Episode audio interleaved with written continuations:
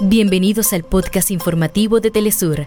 Acá te contamos los temas que son noticia el día de hoy. Comenzamos.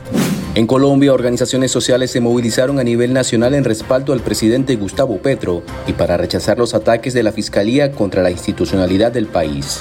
La Asamblea Nacional de Venezuela rechazó de manera categórica la resolución aprobada por el Parlamento Europeo al calificar de grosera injerencia y una escalada de agresión en contra de la paz y la estabilidad del pueblo venezolano. En Argentina, luego del revés de su ley ómnibus en el Congreso, el presidente Javier Milei reduce los subsidios al transporte público y corta las partidas automáticas para el pago salarial de los docentes. Hasta acá nuestros titulares. Para más información recuerda que puedes ingresar a www.telesurtv.net.